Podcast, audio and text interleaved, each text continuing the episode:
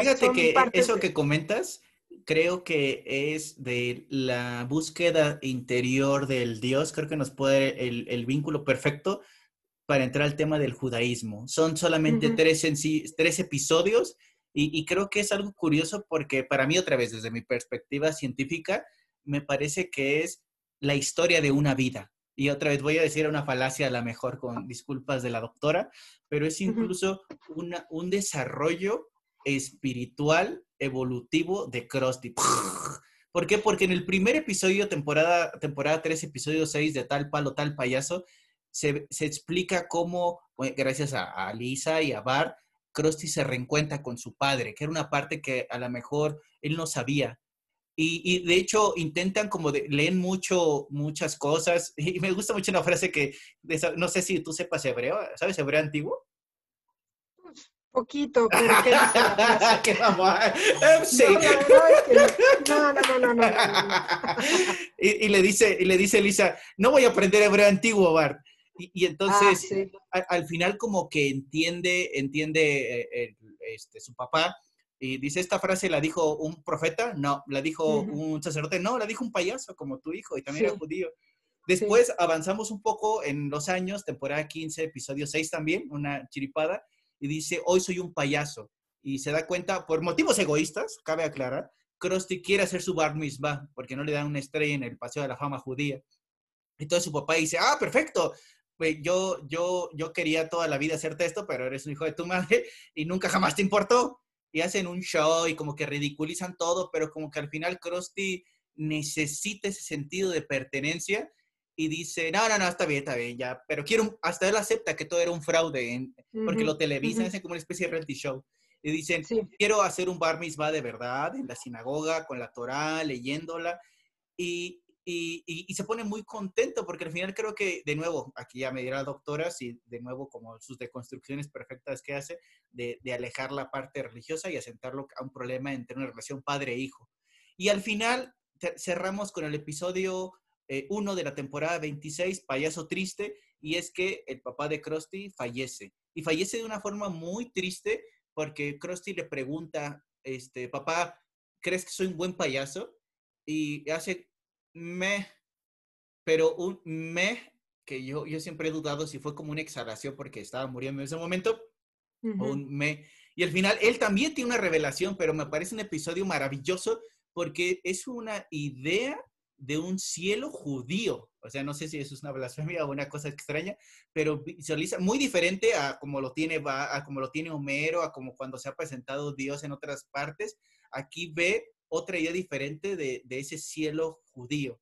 Y, es una, y al final, bueno, es muy bonito porque se, hay, hay, una especie de grabación donde le enseñan que su papá usó una frase de él y, y él se queda con la idea satisfactoria de que eh, lo respetaba. Entonces creo que es toda una historia y, y, evidentemente en todos los episodios vemos muchos matices de la ideología y de los estereotipos también este, judíos. Mi escena favorita de todos esos episodios es cuando dice, y recuerda, no puedes comer cerdo, y recuerda, no te tienes que lavar las manos. Dice, maldita sea, cuántas reglas, me siento en un bar nudista. Y entonces, es cierto, hay muchos, muchas reglas, amigos, en los bares nudistas, dicen. Pero entonces es, es, como muy, muy, muy curioso esa parte. Entonces, ahora sí, doctora, por favor, ¿qué opina de esta trinidad de episodios? Sí, fíjate que no lo había visto así como tú lo, lo estás presentando ahora. De hecho, yo los vi y dije, mmm, así, ahora sí que como su papá, me, ¿no? Eh, porque justamente a mí me parece que Matt conoce muy bien el cristianismo, profundiza muy bien en él, y cuando llegamos al judaísmo es como muy por encimita, pero no lo había visto como tú dices. En efecto tienen una relación los tres capítulos, a pesar de que están en diferentes temporadas. Sí, es justamente es esta línea. Y es muy interesante lo que mencionas cuando dices el cielo judío, o las reglas de un bar nudista, porque en efecto, eh, cada religión tiene su particularidad.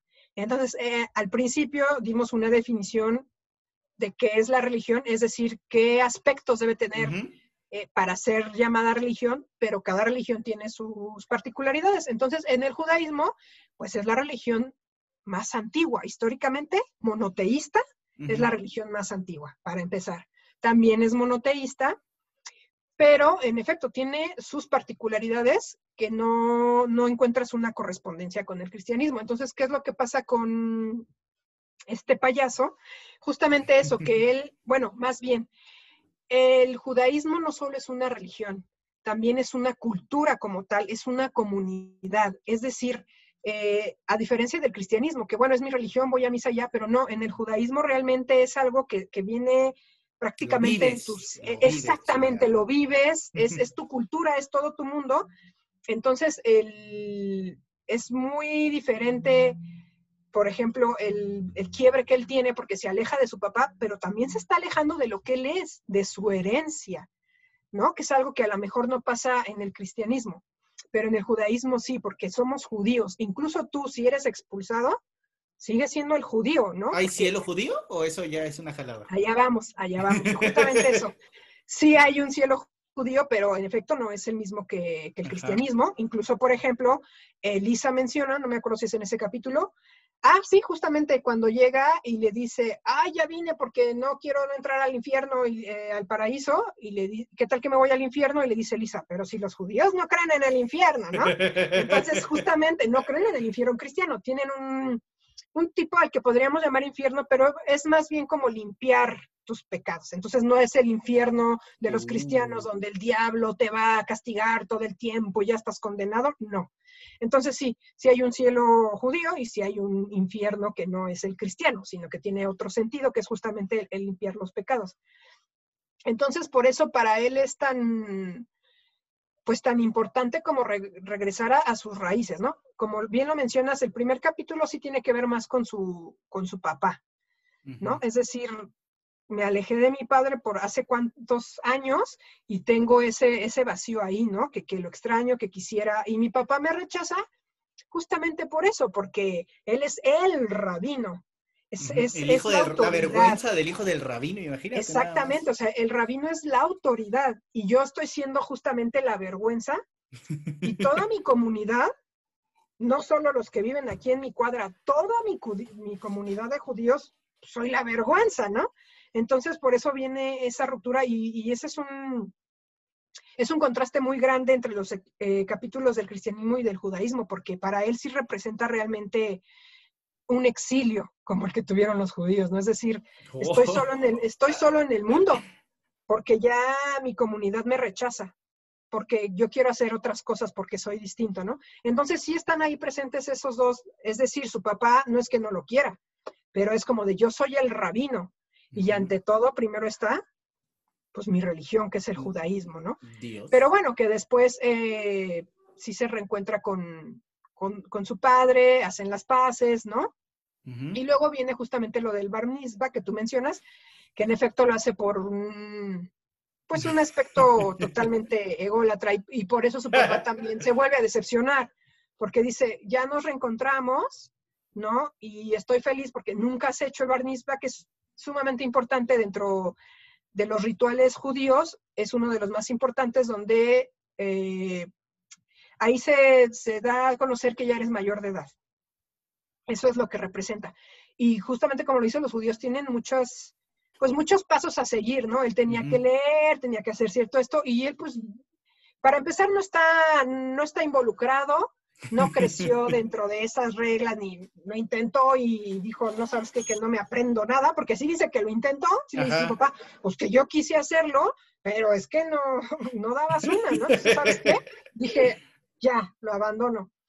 Entonces creo que es, sí están padres, eh, está padre que estén estos tres capítulos eh, que parece que es la, la, que tienen una línea que se sigue, porque él se empieza a dar cuenta que sí quiere pertenecer, ¿no? Que a final de cuentas sigue siendo, esa es su, es su raíz, es su historia, es su familia. Entonces dice, sí quiero pertenecer, sí quiero que mi papá se sienta orgulloso de mí también. Y por mí mismo, yo, yo quiero, eh, necesito eso, ¿no? Entonces eso es lo padre de, de, esos capítulos, que él se da cuenta, uno, que extraña a su padre y que quiere reencontrarse con él, y dos, que es un judío y que sí quiere pertenecer. Y para pertenecer, pues tienes que hacer este cierto de, estas cosas, ¿no? y aún así, creo que aquí sigue lo mismo de los episodios, eh, bueno, cristianos, católicos cristianos, de independientemente de que quiero ser judío, pero voy a ser un judío a mi manera. Creo que es algo muy sí, contrastante. siempre lo defiende. Prosti siempre lo defiende. Y también es muy, es muy loable. Eh, yo tengo una profesora, bueno, tuve una profesora que es judía, y justamente eh, también dentro de los judíos, así como dijimos del cristianismo, oye, que hay protestantes, pero también hay protestantes reformantes y también, ah, bueno, en el judaísmo también. Entonces, eh, su familia pues eran eh, judíos totalmente ortodoxos y ella es como Krusty, ella dice, oye, que yo quiero vivir a mi manera, quiero entenderlo y entonces obviamente hay una ruptura, aunque ella siga siendo judía, pero es una judía que podríamos decir que es heterodoxa, ¿no? Es decir, no estoy cerrada, yo tengo mis propias maneras y eso es lo que hace Krusty, porque sí, como bien lo dice, si él hubiera querido pertenecer literal a los judíos sin pensar más allá, hubiera dejado de ser un payaso y nunca dejó de ser un payaso. Él dijo, esto es lo que a mí me hace feliz, que quiero pertenecer ahí, pero también quiero ser feliz y también quiero hacer lo que a mí me gusta, ¿no? Bueno, no sé si feliz, porque el pobre Krusty, la verdad es que... En palabras de Frank Sinatra, I did it my way, lo hice a mi Exactamente, creo que esa es la frase eh, indicada para Krusty. No es que sea feliz, pero lo hizo a su, manera, como él quiso. Y yo creo que dentro de eso va la felicidad. O sea, el hacerlo a su manera es una cierta felicidad que a lo mejor nosotros no comprendemos o no tenemos ese concepto, pero ahí está. Y, lo que pasa con su padre es eso. Eh, no sé, pero siento que para la mayoría de los hijos, pues sí, a final de cuentas los padres son muy importantes. Entonces, y la aprobación de los padres es muy importante, ¿no? Justo, este creo que diste la palabra y el clavo adecuado para ir a ese episodio con el que te chantajeé para estar aquí con nosotros el día de hoy. Temporada 13, episodio 6, de hablando de decepción de los padres, Lisa de poca fe. Sí. Creo que es, creo que es el, episodio que nos va a permitir hacer esa unión de la decepción o la, forma en la que nos gustaría que nuestros padres nos vieran. O nuestros hijos. O nuestros hijos. Y es una forma como muy wow eh, un contexto para los que no, los amigos que no, y amigas que no hayan visto el episodio. Eh, Homero y Bart eh, toman la idea de hacer un pequeño cohete de juguete. Eventos desafortunados lo llevan a destruir la iglesia. Burns la financia para reconstruirla, pero con publicidad. Hay de, de, Apu pegados, hay del bolerama. Y entonces Lisa como que se, se enoja. Y de hecho, incluso compara a, la iglesia como una prostituta que se vendió, se vendió al señor Burns. Y entonces, pasado una serie, como que intenta buscar y hay una escena así de muchos flash de diferentes locales que tienen nombres de iglesias, o no sé si algunas de estas sean iglesias en la vida real, la iglesia de los santos del último día y varias otras cosas por ahí, y al final llega al templo budista de Springfield. ¿Quién está en el templo budista de Springfield? Lenny Cal, y este de Mujer Bonita, ¿cómo se llama el actor? Este... Eh, ay, sí, sí, Richard, Richard Gere, ¿no? Richard Gere, Richard Gere, dice, eh, eh, eres el budista más famoso del mundo. Y le dice, no, ese es Buda. ¿Quién es Buda? y, y, al final, yo nada más de mi perspectiva ignorante, antes de que nos ilumine con sus conocimientos la doctora, y al final le intentan chantajear porque viene la Navidad, de que, bueno, Santa no deja regalos debajo del árbol body. Y Richard Gere le dice, bueno, sí, pero pues, o sea, tú puedes fingir en, con tu casa, no hay pedo, o sea, Buda lo entenderá. Fíjate cómo lo yo estoy viendo, ¿eh? Buda lo entenderá. Y al final llega y le dice, eh, Homero, ¿ya te cambiaste el equipo ganador? Y dice, no. Y le dice, entonces, ¿vas a fingir para estar en nuestra iglesia? Sí. Y le dice Homero, eso es todo lo que yo quería. Y creo que nos pasa mucho, no sé, bueno, yo, aquí les, les, he comentado alguna vez, yo me crié en una familia que es católica, creo que como muchos de nuestras personas que nos pueden escuchar en, en México o países conquistados por España, y este, siempre es ese como hay veces en que uno va a la iglesia y, y por muchas veces era por obligación, otras porque tenías que ir, pero llega un punto en el que te haces anciano y dices, bueno, nadie tiene quien llevar a tu jefa al templo, y eres la única persona que lo puede hacer y lo haces porque pues con lo que decíamos en los episodios anteriores, ella lo hace, ella quiere ir, la hace feliz, a mí no me cuesta nada ir una miserable hora a la semana, entonces pues lo hago, yo lo hago por, por ella y ella es feliz de estar con su Dios y estar con su hijo. Entonces creo que me parece un episodio muy bonito que seguro ahorita la doctora le va a sacar el jugo pero... Le voy a quitar lo bonito. Le voy a quitar lo bonito, pero por favor, doctora, highlights del Eh, episodio. Nada más para terminar, bueno, y hacer bien la conexión eh, con Krusty, pues eso, que al final de cuentas, uno, queremos la aceptación de nuestros padres y dos, que nuestros padres, no todos los padres, pero los que de verdad quieren y aman a sus hijos, justamente eso. No importa quién seas, no importa lo que decidas, siempre te van a querer. Y eso es lo que demuestra el papá de Krusty al final, ¿no? Es decir, Ajá. yo admiraba a mi hijo, yo quería a mi hijo y eh, asistía a una iglesia, bueno, a una sinagoga, donde el que daba, el rabino que daba la, el que presentaba, hacía chistes que eran los de Krusty, ¿no? Entonces Krusty dice, claro, que el acercamiento que mi papá tuvo conmigo es eso, ¿no? Y ahí se ve que sí me quería, que sí me admiraba, ¿no? Entonces es eso, es ese vínculo padre-hijo que siempre está ahí, ¿no? Es decir, los padres siempre nos van a amar incondicionalmente, repito, no todos, pero la, cre- quiero creer que la mayoría.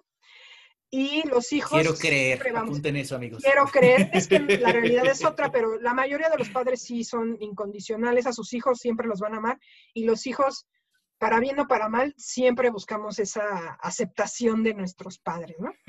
Y bueno, justamente regresando a Lisa, eh, eso es algo que pasa mucho con ella y con sus dos papás, tanto con Homero como con March, ¿no? Entonces, también la figura de March es muy interesante porque vuelvo a lo mismo, pareciera que March es, o sea, sí tiene esta religión y dice que hasta el día que yo me muera voy a creer en ella, pero también razona, ¿no? También puede ver más allá, ¿no?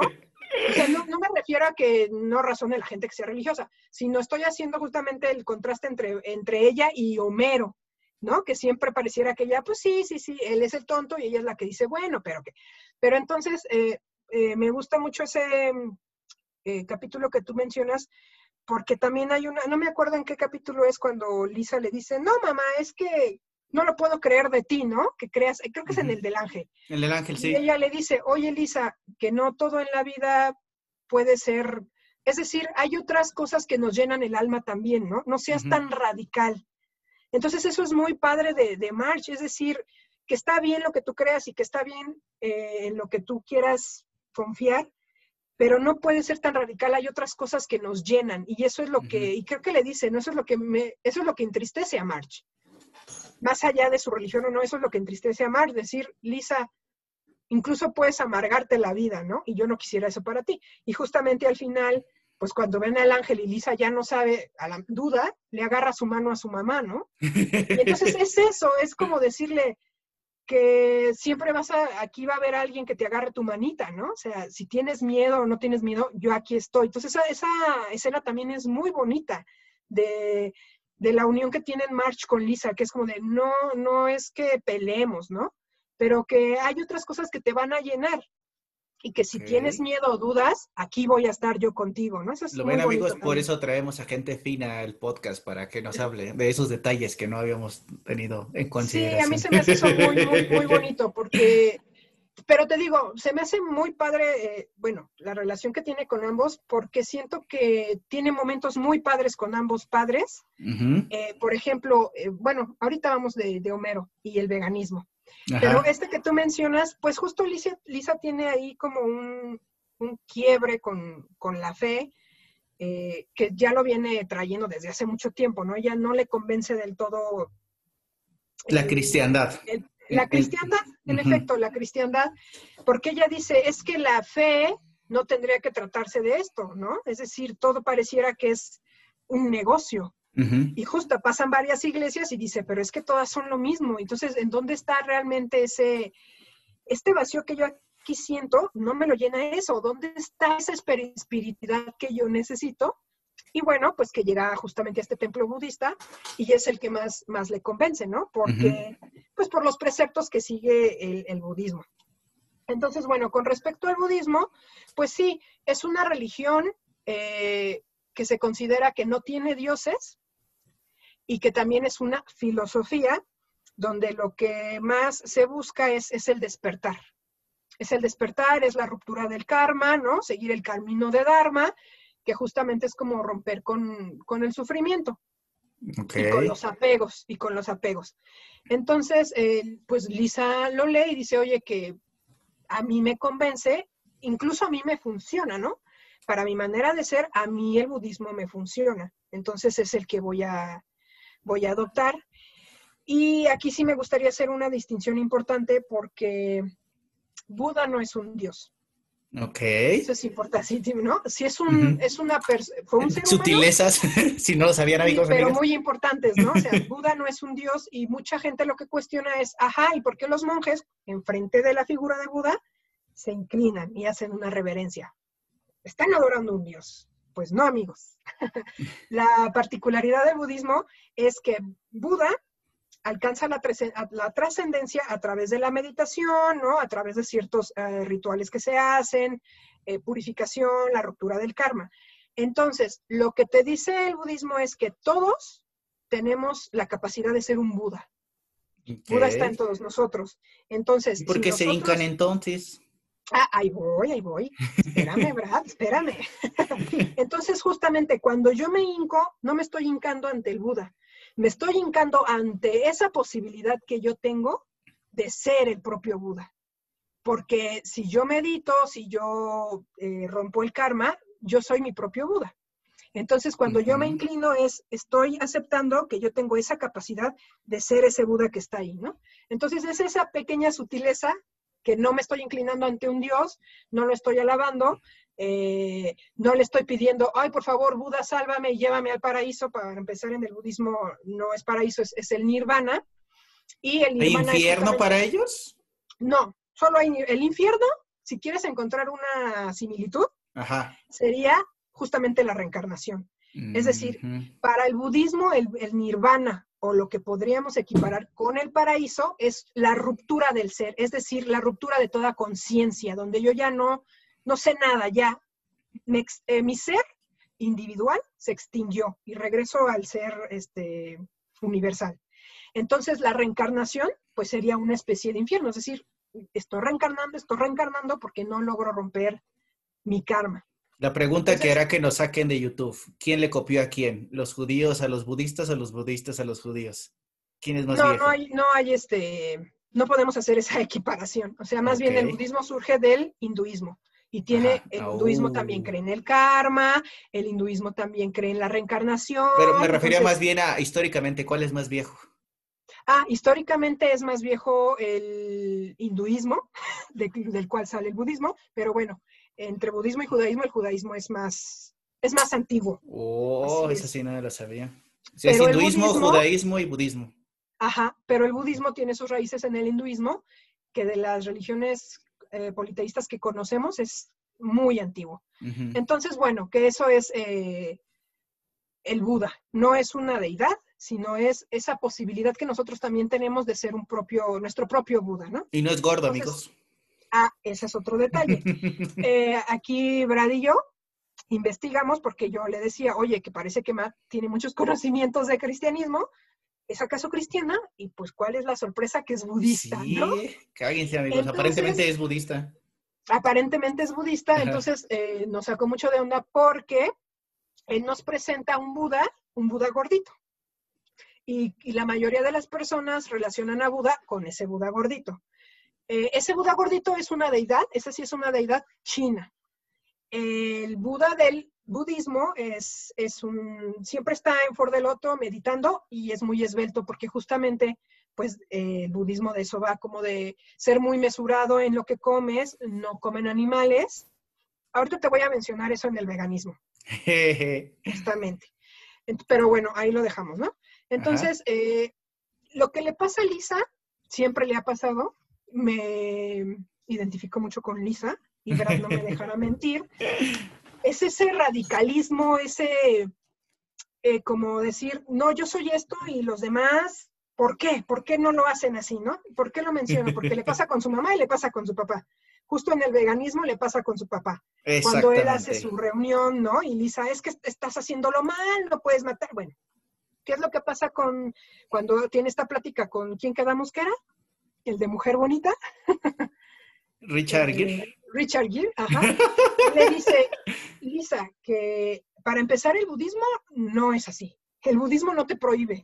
El budismo no te dice, eh, si festejas la Navidad, te vas a ir al infierno, cuestiones de esas, porque ya vimos que no, no va por ahí la cuestión del budismo. Tiene que ver con una religiosidad, pero también tiene que ver con una filosofía que es muy aplicable a la vida. Entonces él le dice, puedes festejar perfectamente la Navidad con tu familia y no dejas de ser budista, no ofendes a nadie. Y justamente, o sea, es, es, un, es algo que te une a tu familia, es algo que a ellos les gusta compartir contigo y que a ti te gustaría también compartir. A mí, fíjate que sí me sacó mucho, sí me sorprendí mucho, porque soy como Lisa, cuando llega y le dice su papá, ¿no? Entonces que si vas a ir a la iglesia y Lisa le dice, sí, claro que sí, no tengo problema. Y yo casi me infarto y digo, pero Lisa, ¿cómo es posible? Entonces, ¿dónde quedan todas tus, pues, lo que estás diciendo, ¿no?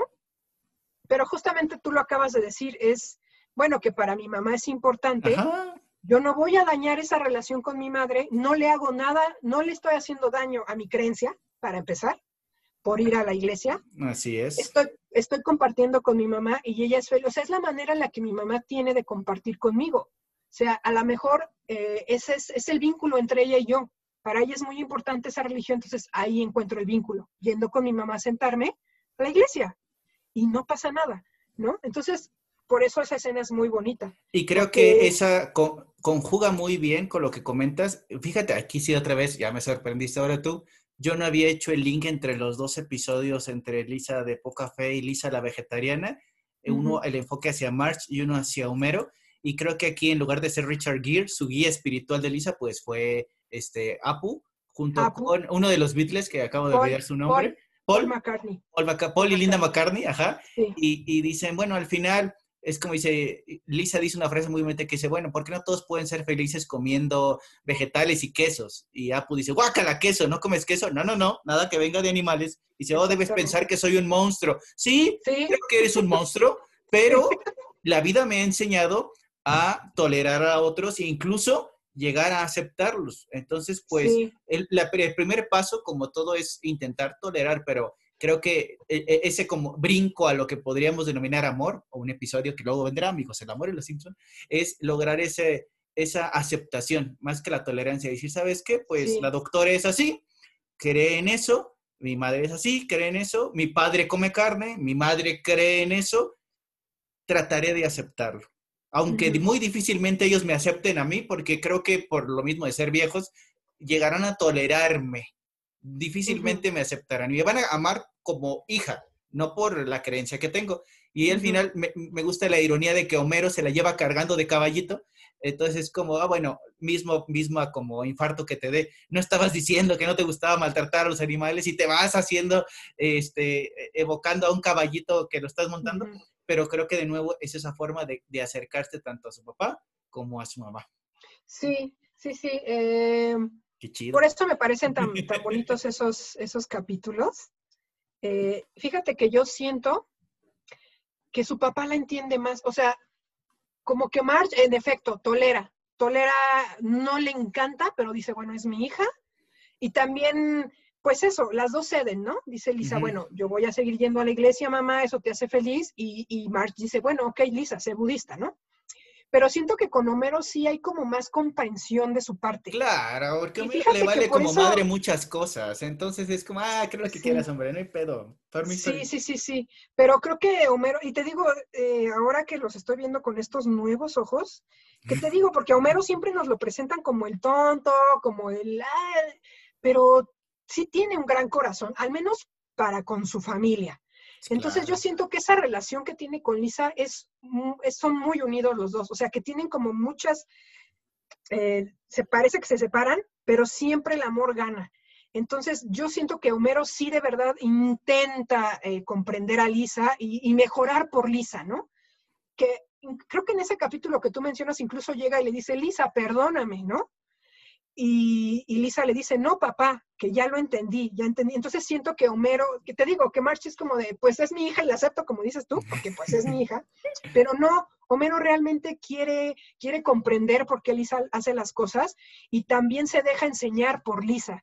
no sé si March lo haga, pero Homero que estás diciendo eso, creo que me hizo el clip, no, no, lo, no lo había agregado, no había caído en cuenta eh, en este episodio que que va Lisa y Homero a una especie de tienda como hippie y los ponen como en un tanque extrasensorial para, para ver sueños así. Y Lisa es un gato, es este, muchas cosas. Y al final de su viaje místico es su papá.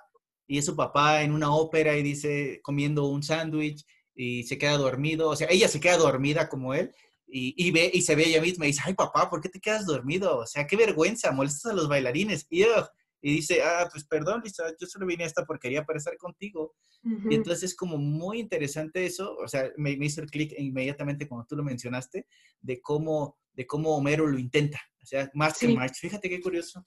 Sí, sí, yo siento que March. Ah, y ¿sabes por qué? También me acuerdo ahora y es muy contrastante. En el capítulo donde Lisa, la iconoclasta, Nadie le cree, incluso su mamá se queda así como de Lisa. ¿Quién le cree? Tienes toda la razón. Le dice, sí, Lisa le dice, papá, tú me crees. Y le dice, de verdad te creo, Lisa, yo sí te creo y la apoya.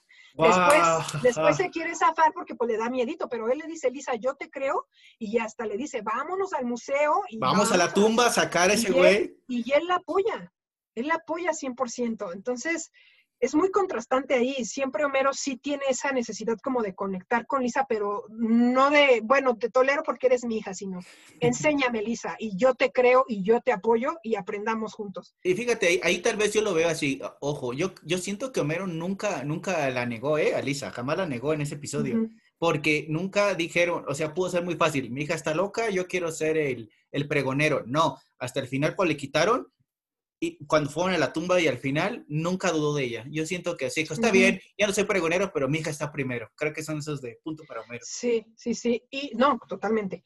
Y regresando a lo del veganismo, bueno, eh, Brad, tú me comentabas que yo veo ahí en Lisa que hay una revelación, ¿no? Similar a la de Buda, pues deja de comer carne. Bueno, los budistas dejan de comer carne justamente, bueno, carne, sí, animales, porque se cree que pues siempre reencarnamos, ¿no? Entonces, dependiendo del karma negativo que tú tengas, puedes reencarnar en un ser humano o en la cucaracha. Entonces, todos los seres vivos son seres reencarnados y están luchando por romper su karma. Entonces, yo no puedo matar a la ovejita, por ejemplo, de Elisa en el budismo, porque qué tal que esa es mi mamá, o qué tal que es mi primo, o qué, o sea, y le rompo porque está reencarnada, yo no lo sé, ¿no? Hemos reencarnado varias veces. Entonces le estoy quitando la oportunidad de romper su propio karma. Y además es un karma negativo para mí porque le estoy quitando esa oportunidad. Entonces los budistas por eso no comen carne.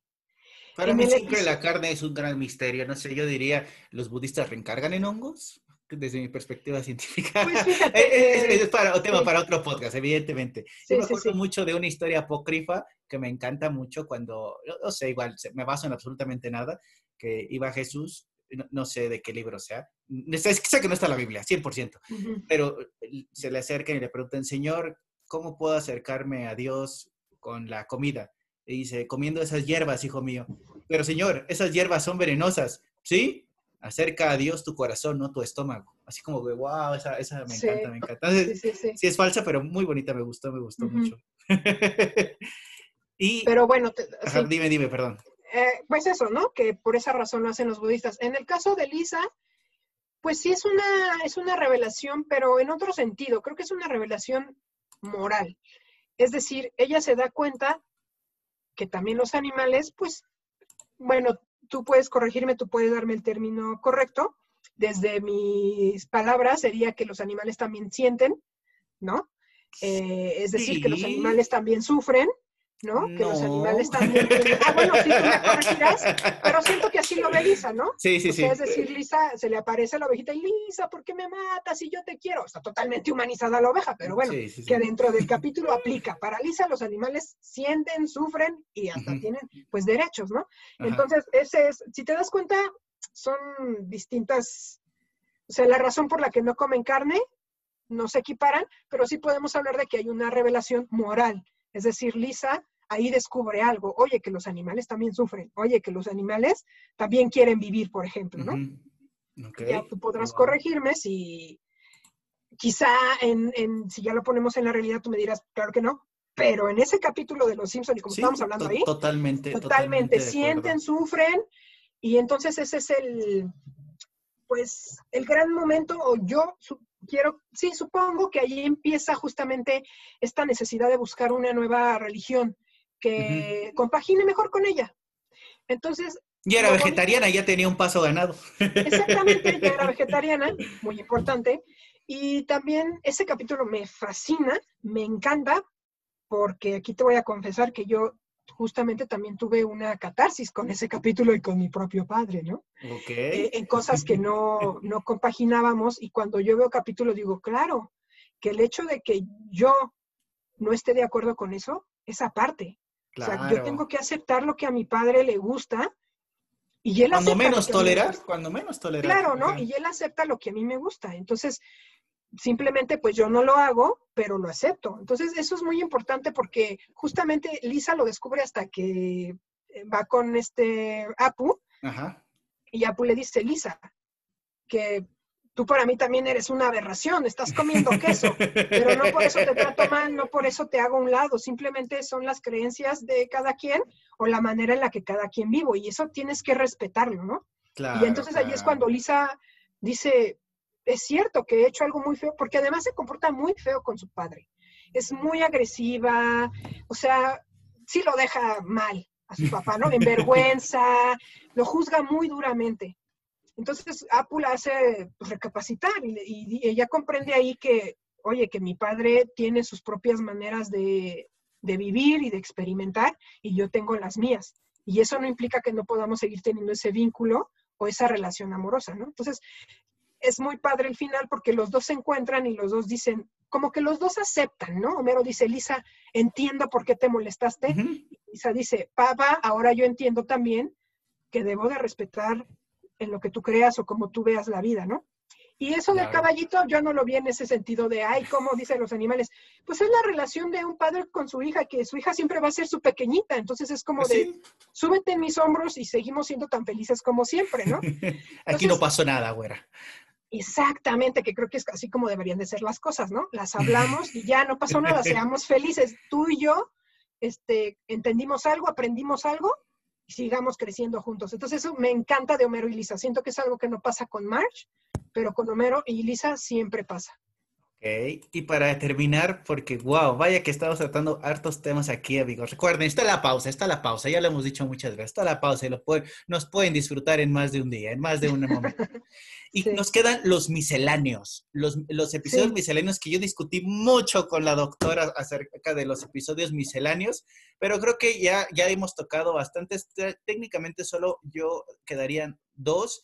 Bueno, bueno, bueno, bueno, dos, dos y un cachito para poder, para poder tocar, para quizás dejar el tema de las sectas en otro momento, pero aquí hay tres episodios que creo, cuatro, cuatro incluso, alguno, uno la doctora ya lo, ya lo comentó. Uno era los dulces tomatos rojos, que eh, era un club al que Marge quería desesperadamente entrar para tener amigas, sentirse aceptada, a que no se suena algo similar, guiño, guiño. a lo mejor es el episodio de Homero el Grande, donde hace una parodia de los mesones y son los famosos magios. Es curioso cómo entrar ahí. Otro podcast, cómo entrar a los magios. Y otro es la secta de los Simpson, eh, que llega un, un, movimiento llamado los movimentarios, en el cual como que todos, todo Springfield le lavan el cerebro y, dan su dinero y todo, y al final, obviamente, bueno, aquí era un, fraude, pero igual lo dudan por un momento si era o no un fraude. Yo lo que veo en, conjunción con estos episodios es la búsqueda de un algo. la doctora nos compartirá su, su, idea. Yo les quisiera decir por qué los agregué en este episodio de religión, que tal, bueno, uno de los tres tiene, tiene que ver. Y también habíamos puesto Los Amigos del Pino, pero creo que eso es dentro de lo mismo, empatizando con el episodio de los magios. En que por la definición que dio la, doctora Spines, lo estuve pensando mucho y es algo, es una ideología que tiene sus reglas, que tiene sus parámetros que, y tiene que ver con lo, con lo divino y con, con, lo místico. Y entonces aquí la reflexión y creo que nuestros, nuestros puntos totalmente tal vez diferentes qué, es lo místico para mí, qué, es lo sagrado para mí. Y creo que muchas veces en estos episodios, tanto Homero como Marge consideran que eso sagrado a lo mejor es la aceptación que no tienen, que necesitan estar ahí. Homero quería ser respetado y luego imagínense de ser nadie a ser el, el, el elegido, el ungido de esa, de esa eh, secta, si lo quisiéramos llamar, club de caballeros. Sí, secta, secta está bien dicho, estamos a explicar qué es. Y, y, y marcha al mismo tiempo igual de decir, oye, necesitamos que robes algo para nosotras.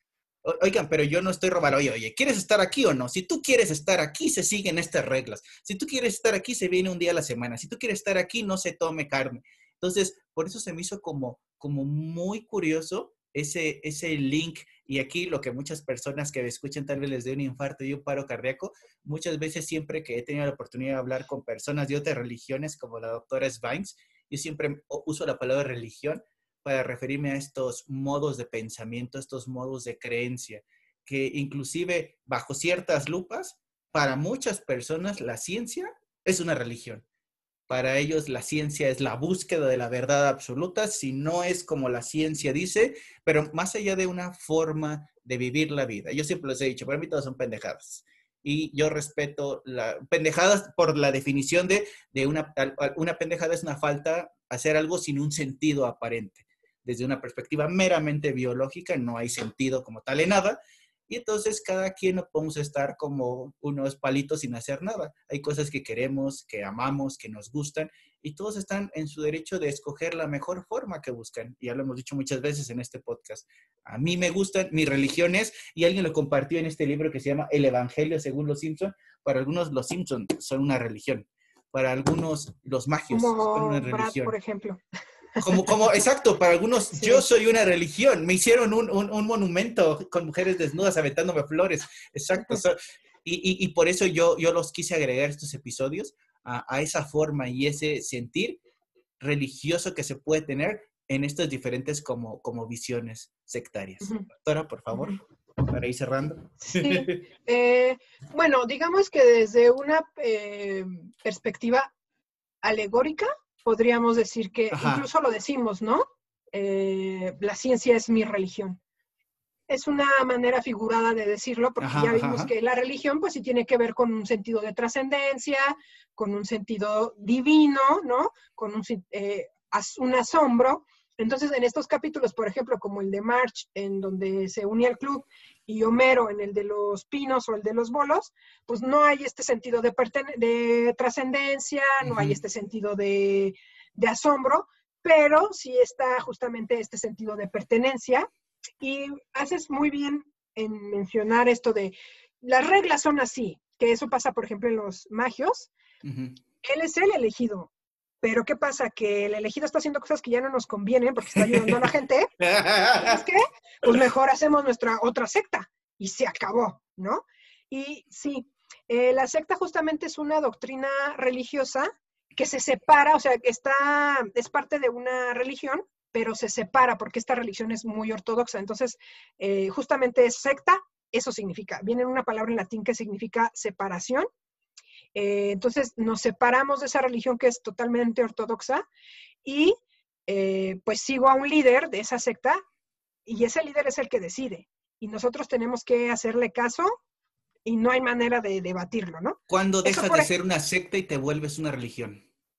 Ah, bueno, la religión tiene ciertas cuestiones morales, tiene que ver con esta cuestión de la, de la trascendencia, de la ortodoxia, ¿no? Que justamente la secta, además la religión es una congregación muy amplia, la secta es un grupo muy pequeño que literal se separa.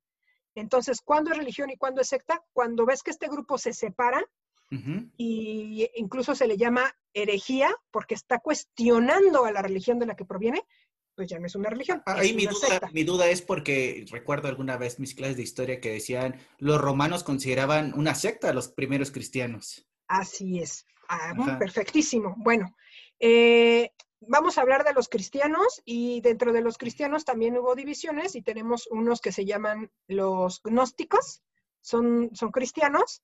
¿Y qué es lo que pasa? Que ellos se separan del cristianismo porque dicen que yo no creo que la culpable sea Eva, ¿no? Más bien, Eva es la que recibe el mensaje del verdadero Dios y es el que despierta a Adán. Entonces, por eso se le considera una secta. ¿Por qué se les considera secta a los primeros cristianos? Porque de quién se están separando? De los judíos de los judíos. Eh, hay, una hay, una separación, hay una, una nueva, un nuevo paradigma y tienen un nuevo, un nuevo líder. Es decir, aquí quién es el, en torno a quién gira todo, en torno a Jesús, ¿no? Entonces, justamente al principio, por eso se vuelve una secta, después se vuelve religión en cuanto a que tiene su propio libro sagrado, en cuanto a que tiene sus propias oh. normas, en cuanto además de que los romanos establecen el cristianismo, primero lo persiguen y luego lo establecen como la religión universal. Eh, es importante mencionar, aquí no lo mencionamos, lo decimos rápidamente, la religión siempre está, tiene un nexo muy fuerte con lo político, siempre. Ok. Entonces, eh, los romanos dicen, ¿sabes qué? Que este Dios de los cristianos me dice que es un solo Dios y que hay un intermediario. Ah, yo soy el emperador. Vamos a instaurar la, la religión cristiana. Dios me habla a mí como emperador y yo dirijo a todo el pueblo, ¿no? Y entonces cuando tiene sus propias normas, cuando tiene sus propias creencias, tiene un libro sagrado, bla, bla, bla, ahí se convierte en una religión. Pero comienza siendo una secta, porque justamente se está separando de los judíos y empezaron siendo como un, grupo muy pequeño que creía en Cristo. Después va a crecer con el apóstol San Pablo, etcétera, etcétera. Recordando el episodio de Homero el hereje, cuando dice, no te sientas mal, Homero, nueve de cada diez nuevas religiones fracasan en su primer año. Exactamente. en el caso del cristianismo no fue así, tan es así que hay un antes y un después de Cristo, ¿no? Sí marca en la historia. Pero bueno, esa es, la cuestión de las sectas. Entonces sí, en el de los magios, pues eso pasa. Es una secta, literal. Se están... Bueno, lo que pasa es que también al principio eh, no se utilizaba la secta como en un sentido religioso, sino simplemente como una congregación que tenía sus propias reglas, ya pueden ser religiosas o políticas o sociales, ¿no? Entonces, por ejemplo, el de los magios va más por una cuestión de, pues de intereses, hasta incluso en la canción, en la canción que describe como su creencia, su religión, dice, ¿quién tiene todo el, bueno, en español, ¿quién tiene todo el poder? ¿Quién te hace el Oscar ganar? ¿Quién con marcianos platicó nosotros? O sea, ¿quién puede hacerlo todo? Nosotros. Y si eres con nosotros, puedes lograrlo todo. Y hasta lo ponen, era, era lo que Homero quería, yo siento al inicio, antes de tener el reconocimiento y de sentirse rechazado, de tener la, la, la soda gratis, de tener el estacionamiento. O sea, si yo estoy aquí, voy a tener cosas. Por eso de nuevo yo hago el link en mi cerebro ignorante de decir, es igual. Hay personas que se acercan a estas, a estas religiones para tener un sentido, un propósito, y ese propósito muchas veces es la redención, la reencarnación, la salvación, la iluminación. Y en este caso, a veces es el interés, el interés que puede tener. El, de Homero quería jugar, lo único que quería Homero era jugar en el episodio de los bolos. Tengo que hacer un equipo, tengo que hacer todo esto para poder jugar. Yo quiero tener amigas, tengo que robar para tener amigas. Entonces, por eso es como dices esto en sentido figurado, es como yo lo veo. Sí, sí, sí, y tiene, tiene cabida, digamos, si lo entendemos de esa manera, ¿no? En el sentido figurado, ya explicamos qué, elementos tiene la religión, pero que también pueden ser aplicados aquí en ese sentido que tú dices, es mi religión, ¿no? Y en lo de las sectas, pues lo mismo, era una ideología que ellos tenían, de la cual, pues, tenían un beneficio, ¿no? En el momento en el que Homero pasa, oye, quiero ayudar a la gente porque soy un líder, soy un, soy el elegido. El poder lo enloqueció. Justamente. Cuando a quién ha enloquecido? Pues a los otros, ¿no? O sea, más bien a Homero parece que le cayó el 20 y dijo, oye, que tengo este poder de hacer cosas buenas, y ellos dicen, no, porque nosotros lo queremos para otros fines que no son eso. Entonces, a Dios al elegido hacemos nuestra otra secta y se acabó el problema, ¿no? La secta de los no Homeros. Así es, la secta de los no Homeros. Entonces, pues sí, es muy curioso eh, cuando mencionas la secta donde los llevan, creo que es la granja, ¿no? Ajá pues no sé, también podremos encontrar, por ejemplo, con la nueva que está ahora, está ahora de moda mucho la cienciología o cientiología, que también tiene que ver como, o el pare de sufrir, por ejemplo. Bueno, pero esas ya son, religiones, ¿no? Como tal. pues sí, pero digamos que empiezan igual como una secta, porque hay una separación o es una pequeña sección, que también puede significar eso, secta, y después obviamente se van se van haciendo más grandes. Algunas funcionan, otras no. Pero en este caso, pues justamente en todos los capítulos que hemos mencionado, al menos en los de cristianismo y estos de miscelánea, pues sí se ve esa fuerte crítica a...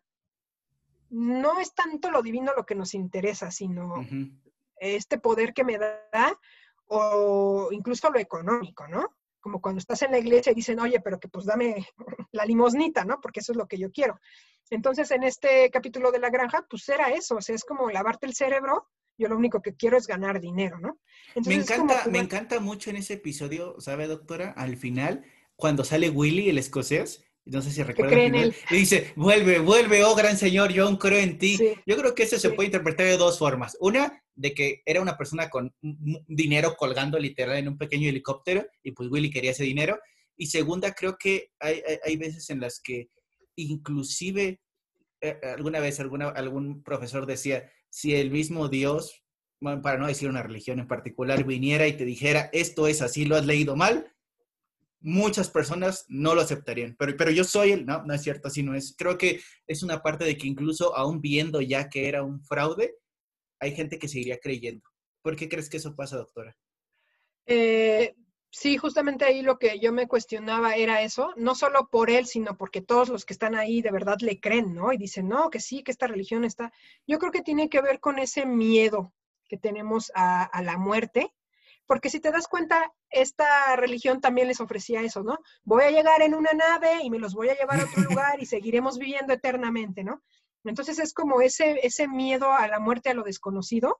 Necesito que venga alguien y me diga, no, mira, que esto no lo es todo, que cuando tú te mueras en realidad hay un más allá. Y aquí pasó lo mismo que en el otro episodio, dudó el, dudó el reverendo. Cuando abrió, Homero dice, miren, ¿saben en qué están gastando su dinero? Ah, en una gran nave espacial. Ay, cabrón. Y en cuanto se elevó Homero, por tu falta de fe, todos han sido condenados. En ese segundo, igual que en El Ángel con Lisa, hasta, o sea, dudaron todos así de, verga, o sea, estábamos bien. No duró mucho, igual que en El Ángel, pero fue eso, eso de que somos demasiado, como, como, no, hay una palabra en México, somos muy gallitos, de que al, al primera provocación, ah, no, estaba mal, sí, sí, era Dios, ah, no, no es un fraude ya. O sea, como que tendemos mucho a lo que decíamos un poco al inicio del episodio, como ser muy radicales hacia esos dos, esas dos partes. Me sirve, tiene que ser perfecto. No me sirve, es un fraude. Como que me sirve, wow. Como que no me sirve, Bleh. Entonces es algo como que, y yo lo tengo más hacia ser simples mortales humanos, más que otra cosa. Sí, totalmente. Pues es eso, te digo, son, son los miedos, eh, y es que desconocemos muchas cosas, ¿no? Entonces, no tenemos la verdad absoluta de nada. Creo que esos capítulos también nos demuestran eso, ¿no? Que de repente ves eso y dices, oye, no, pues que tal vez sí es cierto, y de repente dicen, ah, pues que era mentira. Pero es eso, es que, ¿de qué tenemos la verdad? De nada, a lo mejor un día sí llega una nave y nos lleva unos cuantos, ¿no? Entonces, es eso, que, no tenemos certidumbre de nada. Entonces, no podemos afirmar nada. Yo sí tengo una verdad absoluta en esta vida hay una verdad y, hay una persona que no creo que nos esté escuchando jamás, eh, el, gran señor Jorge Pinarello, quien sepa entenderá, y, en una entrevista que le hicieron, algún día será un profeta tal vez ese humano, se ofenderá por mi comentario, pero dijo, lo mejor que ha hecho el ser humano son los Simpsons. Amén. Quiero un amén. Creo que esa es, una de las verdades que guían mi vida. Con otra verdad que creo que es totalmente y absolutamente cierta, que dice, la mejor religión es tener un buen corazón, ¿no? Entonces ahí se los dejamos a ustedes. ustedes decidan cuál es la mejor religión y cuál es la fe que quieren adoptar. Amén, hermano. Por lo menos creo que en este podcast es la de los Simpson. Así es, así es. La fe verdadera. La fe verdadera es la de los Simpson. Amigos, amigas, muchísimas gracias por estar con nosotros. Un agradecimiento nuevamente a la doctora Vines por compartir todos sus conocimientos con nosotros. Y recuerden, vean Los Simpson, vean las nuevas temporadas. Adiós.